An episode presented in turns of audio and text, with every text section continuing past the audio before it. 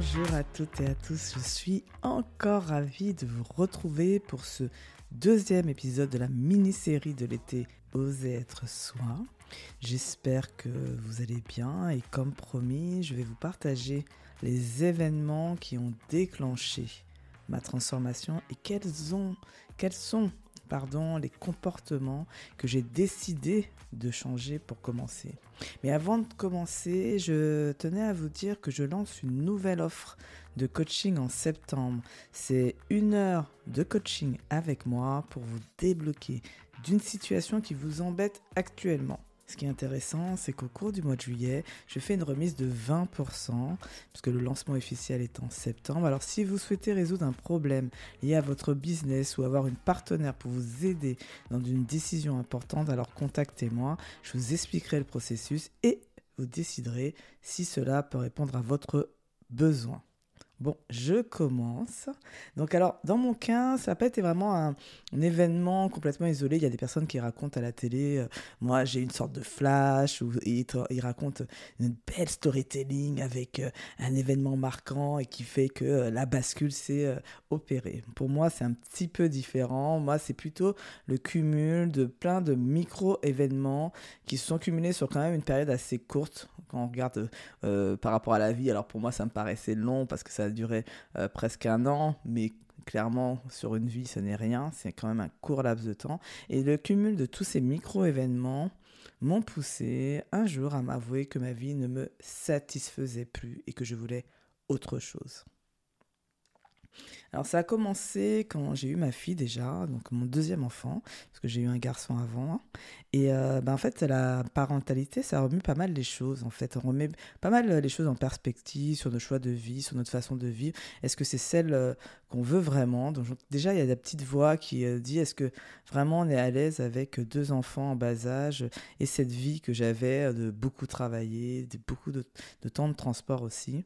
Donc je me rendais compte aussi qu'au final, j'avais pas tellement vu Alexandre, mon premier enfant, car elle était gardée par, euh, par une nounou, qui allait le chercher euh, juste après l'école, et moi je rentrais euh, pour le temps du repas, l'histoire. Et donc ça fait que moi, qui partais déjà très tôt pour éviter les embouteillages le matin et qui dormait encore quand je partais, c'était mon mari qui le déposait. Donc je ne le voyais pas le matin et je le voyais très peu le soir. Et donc en final, quand je faisais les comptes, je voyais à peu près mon fils une heure par jour.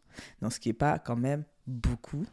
donc j'ai essayé de me pardonner de cette période hein, parce que c'était pas évident de se dire qu'on a fait ses choix et que peut-être qu'on est passé aussi à côté de quelque chose, mais je me suis pardonné ça et je, je, je, me vois encore dans cette machine à laver. Tout était parfaitement rythmé, orchestré. Je me posais jamais la question de savoir en fait finalement si ce rythme me convenait, convenait à Alexandre, mon fils, ou à mon mari, ou encore à mon entourage. C'était comme ça, c'était normal.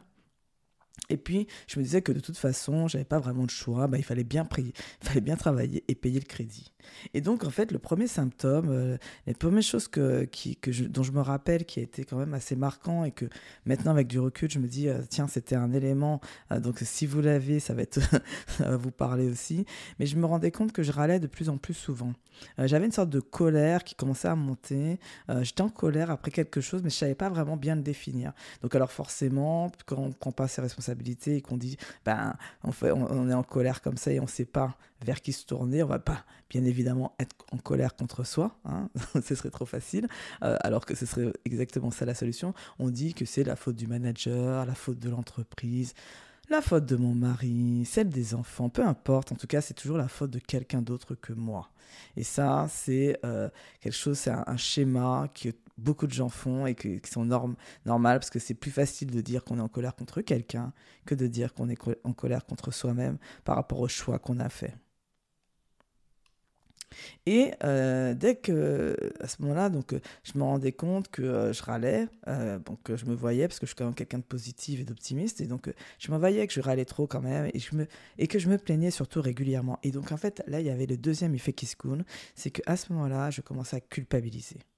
Je me posais la question, mais qui suis-je pour me plaindre autant? Est-ce que j'ai pas vu? Parce que moi, été élevée comme ça aussi. Toutes ces personnes qui n'ont pas de quoi manger, de quoi te plains-tu en fait? Euh, Tu as un bon poste dans une grande entreprise que tout le monde envie. Tout le monde te dit, dès, que tu, te, dis que tu, tu travailles chez L'Oréal, tout le monde te dit, waouh, c'est génial, quelle chance que tu as. Alors comment euh, puis-je euh, oser me plaindre en fait? C'est ça qui était mon point. Et donc là, on rentre dans une spirale un peu de comment on ose se plaindre. Donc à cet instant-là, à ce moment-là, bah, à ce moment-là, on rentre dans un cercle vicieux, hein, dans lequel en fait je m'auto-flagellais en permanence.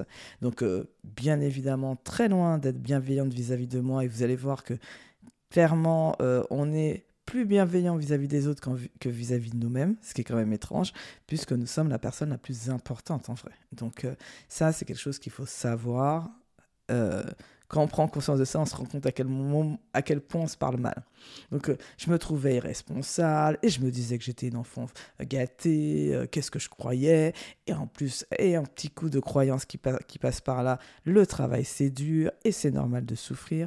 Et puis, je devais surtout me réjouir de toute façon d'avoir un travail bien payé et de posséder une maison en région parisienne avec un petit jardin, ce qui était déjà exceptionnel. Donc, euh, je ne pouvais pas euh, me plaindre, sinon j'étais juste ingrate de la chance que j'avais. Et puis il y avait une petite voix qui me susurrait quand même à l'oreille. Et si, et si tu quittais tout ça pour une autre vie? C'était quand même une possibilité qui commençait à arriver. Mais bien évidemment, immédiatement, le petit diable rappliquait dans l'autre oreille et il me redemandait comme pour qui je me prenais, qu'est-ce que tu crois que tu vas faire après? Et si tu pars, il faudra accepter d'être pauvre. Parce que dans mon idée, c'est que quoi qu'il arrive, si je quittais L'Oréal, je ne pourrais jamais être à un niveau de vie comme je l'étais à ce moment-là. Donc toutes ces croyances, ces injonctions que je me donnais m'incitaient bien évidemment, parce que je ne suis pas maso, et que si je vois que la perspective de sortir de là est pire que, ce celle, que celle que je vis, bien évidemment, je reste dans la situation actuelle. Il est évident que c'est seulement si ma situation actuelle est tellement, tellement en, tellement en souffrance que je me dis, quoi qu'il arrive, ça peut pas être pire, que je veux me mettre en action pour sortir de cette situation. Donc là, j'étais pas encore arrivé à ce stade-là. Donc je continuais à râler. Et je me demandais d'ailleurs si, à la fin, je prenais pas vraiment un malin plaisir à râler euh, parce qu'en fait ce qui est formidable c'est que je commençais à trouver ça normal parce qu'en fait je vais aussi mes collègues avec qui râler c'est-à-dire j'avais mes moments de café avec qui euh, des, personnes avec qui on râlait et je finissais par me dire qu'en entreprise c'est normal de râler et que ça fait du bien donc en plus, j'ai transformé quelque, quelque chose qui est plutôt négatif, qui était quand même un signal fort de me dire qu'il y avait un problème, à quelque chose de positif en disant que c'est normal. Et puis, après ça, j'ai eu droit aux petits symptômes sympathiques physiques. Donc là, on peut pas dire que on le voit là, c'est moins, ça commence à être du plus visible. Euh, quand on râle, c'est un petit peu, euh, c'est voilà, c'est un peu caché, camouflé. Mais par contre, quand on commence à avoir des problèmes physiques, là, on commence à se dire le corps est en train de nous envoyer des signaux. Mais est-ce qu'on l'écoute? C'est autre chose. Et vous allez voir que j'ai pris quand même pas mal de temps avant d'écouter mon corps. J'avais très régulièrement déjà la première chose des insomnies. Donc je me réveillais à 2h ou à 4h du mat pratiquement toutes les nuits et je finissais généralement mes nuits sur le canapé. Donc tous les matins, je me sentais fatigué, mais je me disais que c'était normal puisque j'avais mal dormi. De toute façon, euh, j'ai mal dormi, donc forcément, je suis fatigué. Je me dis pas que c'est une, sorte de lassitude, quelque chose qui, ne va pas. C'est simplement parce que je suis fatigué.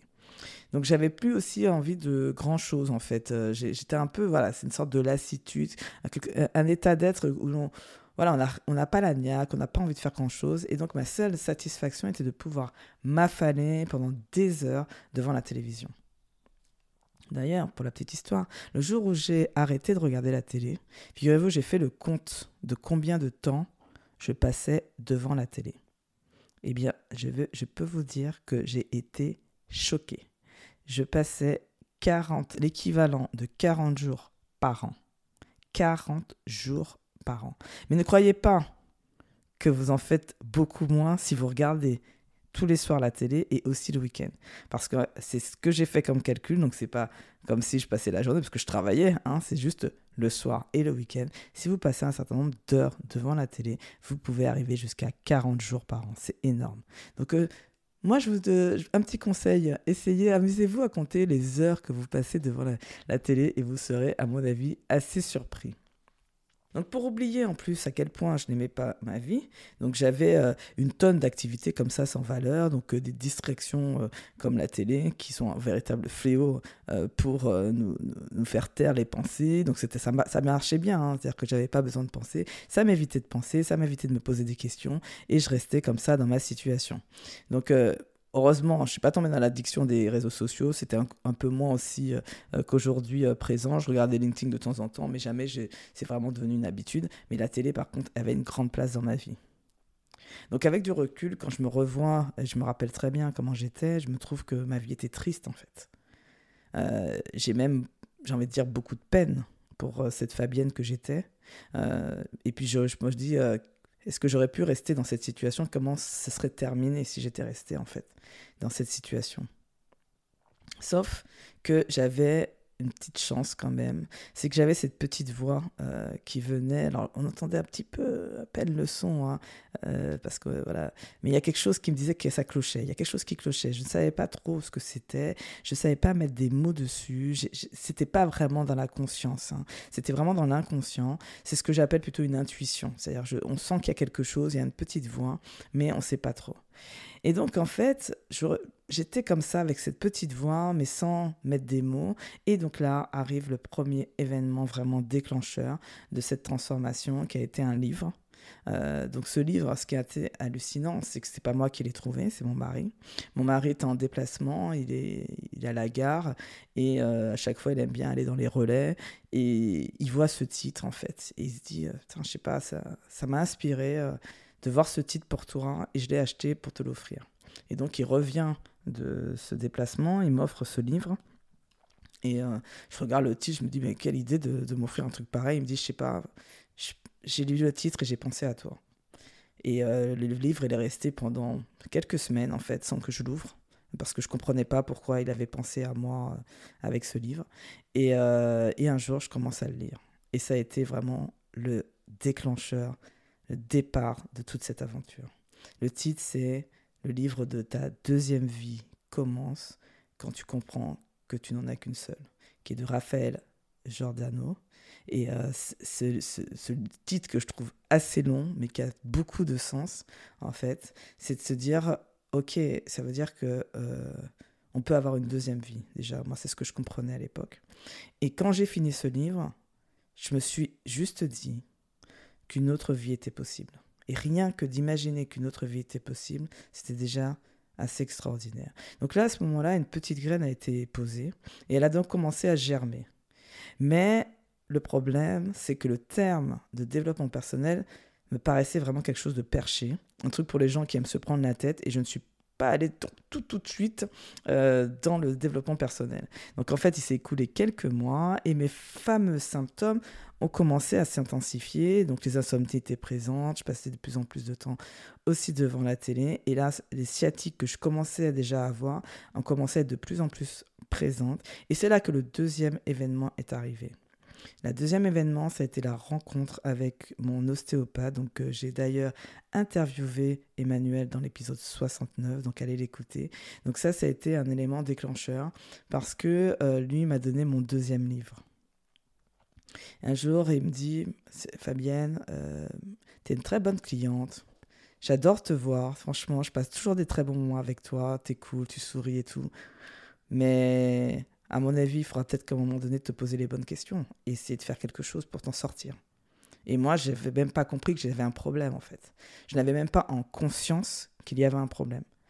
Et donc, euh, il, a, il est arrivé plusieurs fois, plusieurs séances, parce qu'au bout d'un moment, j'allais pratiquement euh, tous les deux mois euh, chez l'ostéopathe. J'étais tout le temps bloqué. Et il m'a dit, Fabienne, il faut vraiment que tu fasses quelque chose. Et donc, il m'a conseillé un livre. Et ce livre-là été aussi une, grande révélation dans ma vie, euh, puisque c'est le livre qui s'appelle Je pense trop de Christelle Petit-Colin. Parce que, euh, alors, j'avoue que encore, ça c'était pour moi euh, le premier chapitre en termes de perché. Je me suis dit, oh putain, encore un truc bien perché, c'est le pompon de la pomponnette. Alors là, mais comment je vais lire ce truc?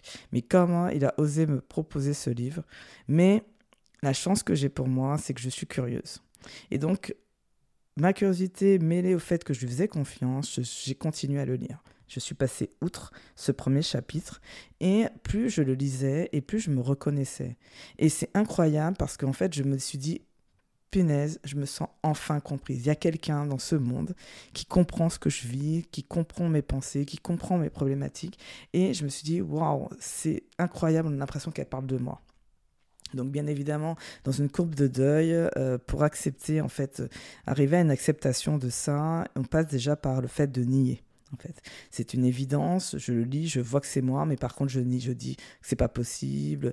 Euh, donc j'en discute avec Emmanuel. J'ai pas envie d'y croire, quoi. Je me dis, mais si, j'y crois, ça veut dire que ça expliquerait toute ma jeunesse, toutes mes souffrances et pourquoi j'ai dû attendre tout ça d'années pour le savoir. Et en même temps, je me disais, mais si jamais c'était si c'était ça, je l'aurais su avant. Comment ça se fait que je ne sache que maintenant? Personne m'en a jamais parlé. Et donc, après, avec du recul, on se dit, mais oui, mais en même temps, tu étais dans un brouillard. Donc, même si c'était évident, peut-être qu'il était devant ta figure, tu ne l'aurais pas vu.